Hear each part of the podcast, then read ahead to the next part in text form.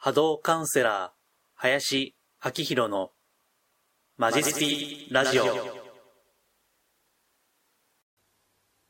こんにちは。波動カウンセラーの林明宏です。えー私は、えー波動、例えば人のオーラとか、えー物のエネルギーとかですね、えーそういったのを、えー見たり、感じたり、また、ヒーリングなどですね、これは波動を動かすですね、そういったあの仕事をしています。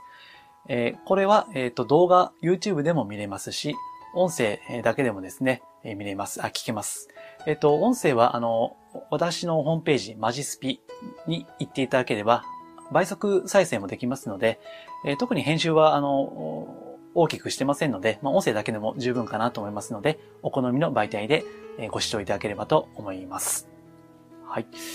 えーさてですね、えっ、と、今日のテーマですね。ちょっとあの、半ば、まあ、スピリチュアルではないのかもしれませんけども、あの、食べ物のオーラ、食べ物のエネルギーの話ですね。えーそれをしようかなというふうに思っています。えーというのもですね、あの、先日、セミナーを行いました。えっと、タイトルはですね、えーママが知りたい食の持つエネルギーですね。こういったタイトルですね。まあ、ママって書いてるんで、お母さん向けだったんですけども、まあ、あの、当然、食、食べるものの話なんで、あの、ママに限らず、まあ、全人類にとって大事なことかなというふうに思います。えっ、と、概要はですね、あの、ブログに、えっ、と、これはいつかな、えっ、と、12月23日のブログですね、に書いてますので、まあ、よ、よければ、あの、ご覧いただければと思います。で、今日はその内容の補足ですね、ここには書いていないことですね、あの、話そうかなというふうに思っています。うん。えー食べ物の話。うん。まあ、できるだけいいエネルギー、いい波動のものを食べましょうという話なんですけども、えーまあ実際はですね、あのまあこれもちょっと気にするとキリがないんですけども、まあ世の中にはこう、まあ食品添加物ですね、えーいうので、まあ、ほとんどの食べ物に入っているわけです。で、えこれはまああの、別に悪いことだけじゃないんですね。えー例えばそれで、まあ長期保存ができるとかですね、えーまあ美味しいものが手頃な価格で食べられるですね。えーそういったメリットはもちろんあるわけですし、えまたですね、あの、まあ、その添加物っていうのも、まあ、国、まあ、厚生労働省ですかね、が認めている。まあ、言い換えれば科学科学的に、現代の科学的にもまあ大丈夫ということで言われていますから、えーまあ、それほどこう、神経質になるとですね、これ難しいんですよね。まあ、かえってこう、体調崩すという、えーこともあるかなと思います。ただですね、えーまあ、あの、私、あの、食についてはすごい興味があって、まあ、その経緯についてはここでは言いませんけども、まあ、かなり関心はあるんですよ。まあ、セミナーするぐらいですからね。で、えーいろんなこう、スーパー行ってですね、えーまあ、あの、こう、一個一個ですね、まあ、このパッケージ見ながら、その食べ物の波動を見るということをちょっとやってた時期があるんですね。まあ、今ちょっとね、あの、やってませんけども、えーそうするとですね、まあ、あの、もちろんその、まあ、食べてすぐ体調崩すとか、そんなんじゃないですよ。もちろん売ってるんですからね、ちゃんと。あの、ちゃんと審査を経ているわけですから、そんなことはないんですけども、うん、どうもあの、まあ、それなりに添加物を使ってるやつっていうのはですね、まあ、こう、波動が、こう、濁っているわけです。まあ、濁ってるってなんだっていうのはね、ちょっと、あの、初めてお聞きの方は分かりにくいかもしれませんけども、うん、やっぱりまあ、その、綺麗な食べ物、えー例えばそうですね、えー自然農法、えー無肥料、無農薬の、えー例えばお米とか、野菜とか、というのはですね、まあ本当ね、こう、波動は綺麗なんですよね。美しい。本当に光なんですよね。えーまあそれはそうですよね。だって、大自然が作っているもので、まあ人、人の手はほとんどかかっていないわけですから、ね、農薬もないわけですからね。まあ当然いいわけです。そういったものは。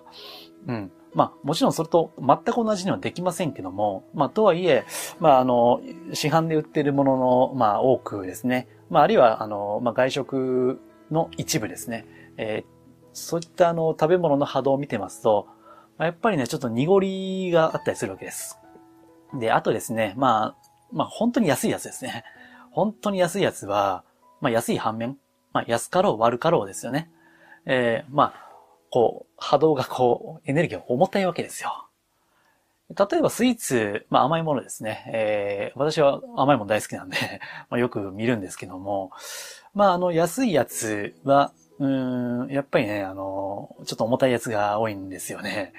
で、パッケージの後ろ側見ると、あの、例えばまあ、あまあ、合成甘味料ですね。が、あや入ってるわけです。えっ、ー、と、こういう名詞で言うと、まあ言っていいかわかんないけど、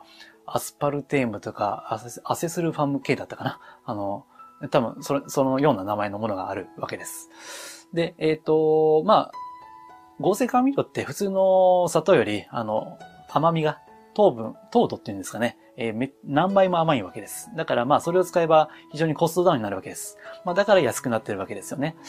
ただですね、あの、まあ、合成甘味料ってね、まあ、うん、あくまでですよ。これ、これあくまで私の、あの、感じ方です。えー、別に、あの、なんていうかな、科学的な根拠を得てはちょっと、あの、すいませんってなるんですけども、えー、波動的に見てると、やっぱりちょっとね、まあ、全部じゃないと思いますけど、まあ、重たかったりするんですよね。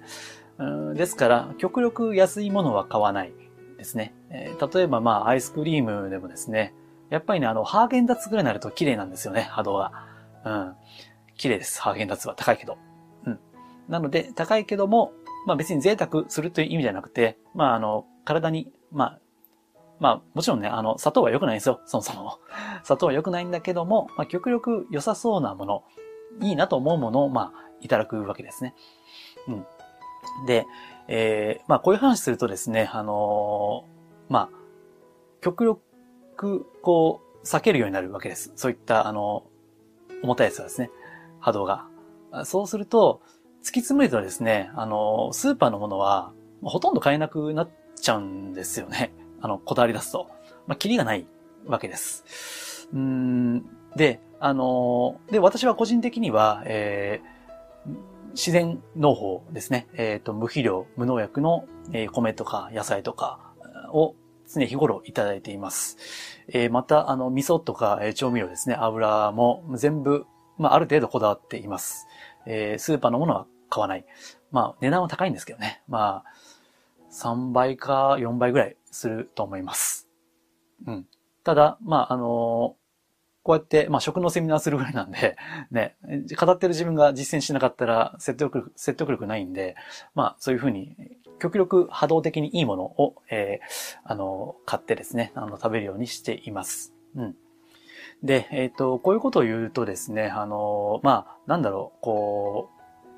メーカーを責める、食品メーカーさんを責めたりですね、あの、することもあるかもしれません。なんかもっと安心安全なものを作れよみたいなですね。あの、それも、そういう意見をを抱く方もいらっしゃるかもしれませんけども、まあ、これはですね、あの、別にメーカーさん云々ということではないんですね。で、えー、っと、まあ、こっからちょっとあの、本題なん、本題と言いますか、まあ、大事なことなんですけども、うん、消費者、私たち消費者が極力、えー、安くて、まあ、美味しくて、えー、長あの長期保存できるもの、保存、食べやすいものですね。保存しやすいもの、そういったのを求めるから、まあ、当然その企業側としては、ね、その期待に応えてですね、そしたらまあ、食品添加物使えばコストを抑えられるわけですから、まあ、当然ね、その消費者のニーズに応えて作るわけですよね、そういうの。ですから、あの、企業努力としては別に間違ってはいない。いや、むしろ正解かなと。で、もちろんそれは、あの、国も認可をしていますしね、えー、厚生労働省は OK と言ってるわけですから、まあ別に問題はないわけです。うん。えー、ただ、やはりまあ、あの、厳密にいろいろ調べていきますと、なかなか、あの、スーパーとか、まあ、安く買えるものですね、コンビニとかは、ちょっとやっぱり健康的には、あの、懸念がある。不安、まあリスクがあるわけですよね。そう。ただ、え、これは、あの、この地球というのはですね、あの、やっぱり自分の都合に良いものを求めるっていう、まあ、傾向なんですよね。えー、まあ、それをこう、ですからね、まあ、スピリチュアル的には、あの、この、えー、地球というのは、エゴの文化であると。うん、エゴっていうのが、こう、まあ、中心にある。そういった、あの、なんていうかな、まあ、星文化と言いますか。うん。えー、そうなんですね。そう。えー、ですからね、あのまあ、食から、こう、地球の波動ですね。地球のエネルギーというのが見えてくるわけです。まあ、本当ね、あの、調べれば調べ、調べるほど、いや、遺伝子組み換えもそうですし、あとは最近ではですね、ゲノム編集なんてね、これは遺伝子をちょんぎ、カットしちゃう、切っちゃうわけですね。えー、そういった生命操作ですね。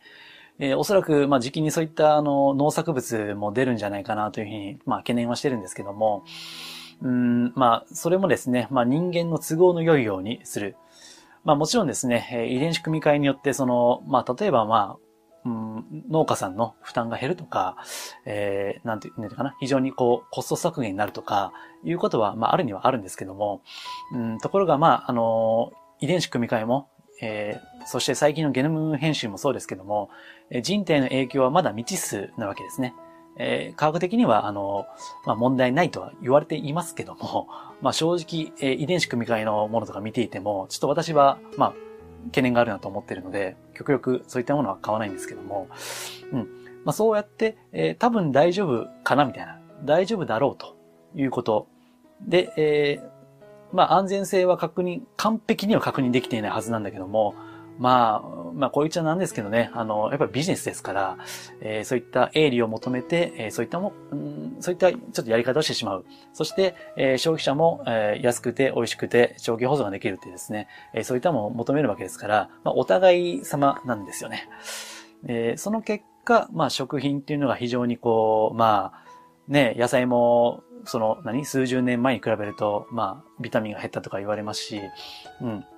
非常に懸念がある。便利な反面、懸念があるわけですね。そう。それもこれも、こう、こう、地球の文化というのが、エゴの文化なんですね。で、え、それからの変えていくにはどうすればいいかですよね。それはもう私たちが、あの、まあ、一般の消費者ですけどね、え、ちゃんと学んで、え、気づいていくしかないわけですね。うん。えー、それでですね、あの、例えばそうですね、えー、っと、おすすめの本は、ちょっと本棚のごそごそしてましたけども、えー、っと、例えばですね、まあ、情報としては、見えるかなえー、っと、うん。売り渡される食の安全。うん、っていう本だったりとか、あとですね、えー、これですね。うん。えー、ゲノム操作遺伝子組み換え食品入門ですね。ゲノム操作、遺伝子組み換え食品入門という本。そして、えっと、ちょっと音声聞いてる方に言いますと、えー、もう一回言いますと、えっと、売り渡される食の安全というですね、えー、本ですね。例えば、あの、まあ、今回、え、前回のセミナーでは、え、これを参考にしたんですけども、え、まあ、そういった調べるっていうことですね。え、で、それで、あの、まあ、多分ショック受けると思います、正直。うん。えっ、と、まあ、なんていうかな、あんまり言いたくはないんですけども、絶望するかもしれません。まあ、ただ、えー、その絶望感を通じて、あ、この地球という星というのは、エゴの文化なんだ、ということに、まあ、気づけばですね、変えられるわけですね。えー、例えばまあ、ね、そういった、あの、安全が懸念されるものは買わないというふうになればですね、うん、まあメーカー、食品メーカーさんも、まあ、考えるし、考え直しますしね、おそらくは。えー、あとはな、まあ、あの、農家さんも、まあ、極力安心で安全なものを作る。でそしてその分コストは上がるのかもしれませんけども、まあ、それは、あの、消費者が、えー、これは、その高い値段には安心や安全が担保されているということで、理解の上、えー、多少高くてもそういったものを買っていく。うんえー、そのことによって、まあ少しずつ、あの、食の安全というのもですね、えー、向上していくのかなというふうに思います。はい。えーこんな感じですかね。あの、今日は、えー、食の安全ということで、まあ、食の、えー、食べ物の波動ですね。えー、若干こう私の趣味なんで、まあ、スピリチュアルではないのかもしれませんけども、あの、これ意外なことにですね、あの、自然農法、無肥料無農薬ですね。この野菜をこう、お米とか野菜とか作る方って、まあ今、あの、ちょっと広がってもいますけども、昔はですね、宗教家、あるいは宗教家的な、あの、まあ、魂を持った方がやってらっしゃったわけです。うん。なので、別にあの、まあ、スピリチュアル、まあ、リアルとも言えるし、ある意味、まあ、スピリチュアル的な部分ではあるんですよね。うん。やっぱりその、心身の健康とか突き詰めていくと、やっぱりまあ、肉体をこう持ってますからね、食の話に尽きるわけです。はい。えなので、えっと、もし、えー、ご興味がある方は、まあ、今、あの、お伝えした本もそうですし、えー、またですね、えー、っと、これもちょっと宣伝になりますが、え、私のメールマガジン、えー、マジスピというホームページですね。えー、メールマガジンにご登録いただくと、えー、おすすめの、まあ、食、波動の良い食でですね、そういったタイトルのページがありますので、えー、その中にもですね、あの、おすすめの本、いく何冊か、えー、今述べたやつ以外にもご紹介していますので、えー、よかったらですね、あの、ご参考にしていただければと思います。はい。えー、では、えー、こんな感じで、まあ、今日はですね、非常にリアルな話でしたけども、あの、あんまり、まあ、ぶっ飛ばないスピーチュアルですね。えー、基本的にベーシックなスピーチュアルですね。こういったのを中心に、えー、お伝えをしていこうと思っています。えー、もしよければ、えー、高評価、チャンネル登録、そして、音声でお聞きの方は、ぜひ、えー、ホームページ、マジスピをフォローをしていただければと思います。はい。えー、では、今回は以上です。ありがとうございます。iTunes やホームページ、マジスピで発信しているこのラジオの収録光景は YouTube でご覧いただけます。YouTube でマジスピというキーワードで検索するとだいたい1ページ目に出てきます。また同じくマジスピで検索すると出てくるホームページでは音声だけの倍速再生も可能です。ぜひお好きな媒体でご視聴ください。ご質問やリクエストなどは、ホームページのお問い合わせ欄から送っていただければ、できる範囲でお答えいたします。それではまたお耳にかかりましょう。